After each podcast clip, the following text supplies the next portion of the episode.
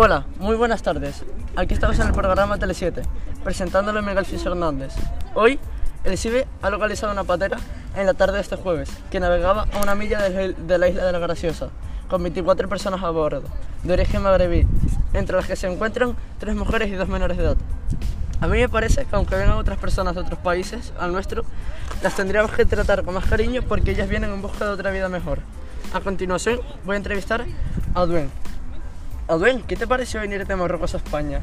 Primero que todo, buenas tardes, soy Mohamed, Mohamed Aduen, y fue demasiado duro ya que en el camino mis hermanos murieron y mi perro que también lo llevé murió ah, y fue algo que me dejó marcado para toda la vida. ¿Y por qué viniste de Marruecos a España?